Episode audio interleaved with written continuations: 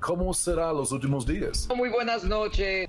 Bueno, bienvenidos Pastor Jay, Aquí tenemos Pastor Pablo. Guy Leibowitz, nuestro guía cada vez que vamos a Israel. Pastor Chuck, bienvenido. Pastor Chris Romine, de una erupción volcánica de lodo. Cenas de iglesias han sido encendidas. Muchos predicadores menospreciando la profecía bíblica. Ah, Hezbollah básicamente ha, ha ganado y están en control. So he issued warning to Turkey stop Y él dio aviso a Turquía diciéndoles dejen de empezar una guerra con Israel.